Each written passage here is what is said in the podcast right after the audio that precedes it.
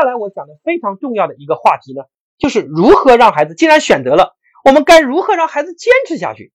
很多父母说，老师，我不是不给我孩子报啊，啊，他不坚持，对不对？啊，然后呢，这是个很大的问题。那该如何让孩子坚持下去呢？啊，我们讲以下几点。啊，很多时候啊，孩子不坚持背后，父母其实有很大功劳啊。当然讲的是反话。那半途而废放弃的，往往很多是父母的功劳。父母做错的几件事，第一件事，父母喜欢跟风，就是孩子为什么让孩子学钢琴呢？因为自己很喜欢钢琴，或者是别人家学了钢琴，然后人家弹的很优雅啊，担心自己孩子跟不上别人等等。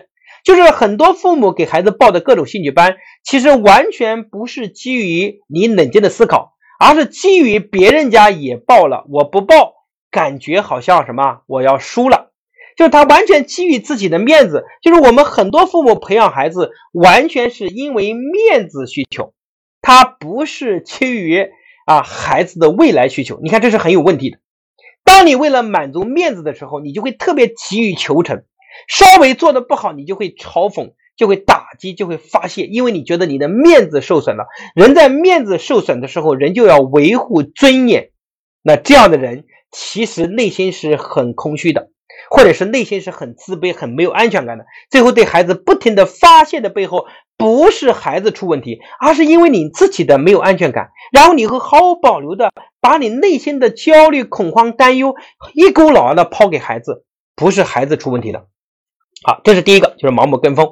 那盲目跟风的父母，当然还有第二类，就是特别喜欢打击、嘲讽，比如说跟他说：“哎，你不是要要成为明星吗？啊，你怎么不努力了？对吧？”你不要成为音乐家吗？你不是说好要坚持的吗？你看你又放弃了啊？你怎么搞的？就是这种莽嘲讽打击，一旦嘲讽打击，孩子情绪出现对抗，那基本上就不去了。但是父母还有第三类呢，就是威逼利诱，你不去呢，他又各种威逼啊、恐吓，然后利用利诱利益来诱惑你，跟他讲，你只要学几次，我就给你买个什么啊？结果孩子突然对你买了个东西不感兴趣，孩子就不去学了。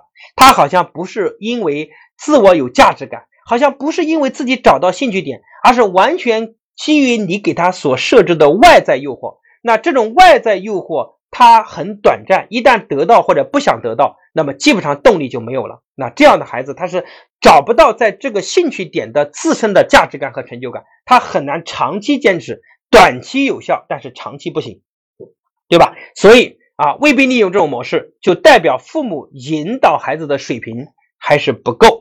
那很多父母说，那该怎么办呢？我也是方法好话歹话都说尽了，方法都用尽了，人家就是不坚持啊。那我讲以下几点给你，你听完一定会对你很有帮助啊，一定会很有帮助。第一点啊，第一点，各位父母要做的第一件事，就是要让孩子看到希望。就是你在孩子学兴趣班的时候，你不能光让他学。就比如说打个比方，如果我在你的汽车，你哪怕是个奔驰车啊。然后在你的汽车的挡风玻璃上贴上一层黑纸，那奔驰车的性能肯定是没有问题，可能能跑到两百公里每小时。但是我却贴上了一层黑纸，你看不见任何的方向。然后你说你快开啊，你怎么不开啊？你开不开？你不开。所以这种感觉就像父母逼孩子去学一个又个的兴趣班，但是孩子却看不到未来，看不到方向，所以孩子非常的痛苦。所以各位父母，你要做的事情。不是逼他，而是让他看清方向。就像有一句格言讲的非常好，就是你想激发人去航海，不是逼他造船，而是让他有想看世界的冲动。当你培养、激发了别人想看世界的冲动，他其实就自己开始造船了。我讲的对吗？他就开始自己想办法。所以你一定要、一定要培养孩子的目标导向。我们上次连麦的我们的郭延芳老师。他的女儿啊，成为亚洲武术冠军，现在又变成了世锦赛的武术冠军啊。那女儿武术上这么厉害，为什么？因为孩子在小的时候，这个妈妈就带他去看武术比赛，然后指着台上跟他讲说：“丫头，你也可以的。”你看，让他得到了更大的信心、目标和力量。所以这个很重要啊。我们的啊，温州的我们的童叶老师，他的女儿在学舞蹈的时候。其实无论是天分也好呀，身高也好，外在条件都不是特别好。结果呢，在杭州参加比赛的时候，我们艺艺术界一位大师叫黄豆豆。黄豆豆呢，哎，上台给他点凤凰，就他表演黄豆豆点评，给他鼓励了一下。然后黄豆豆还讲了自己当年身高也不够啊，然后怎么克服困难、挑战，最后坚持到最后的故事。而这个故事却启发了童谣老师的女儿，一直坚持下去。所以她女儿在舞蹈上获得很多的奖项。那我想这个奖项一定会变成这一生中他自我肯定一个非常重要的点，对吗？因为他感觉到一次次战胜了自己。所以你要想他，让他在哪方面？啊，继续发展下去，你必须要做的事情是，让他在哪一方面看到梦想和希望，看到希望。我经常讲的一句格言就是：谁能引领我的孩子，我就带他去见谁。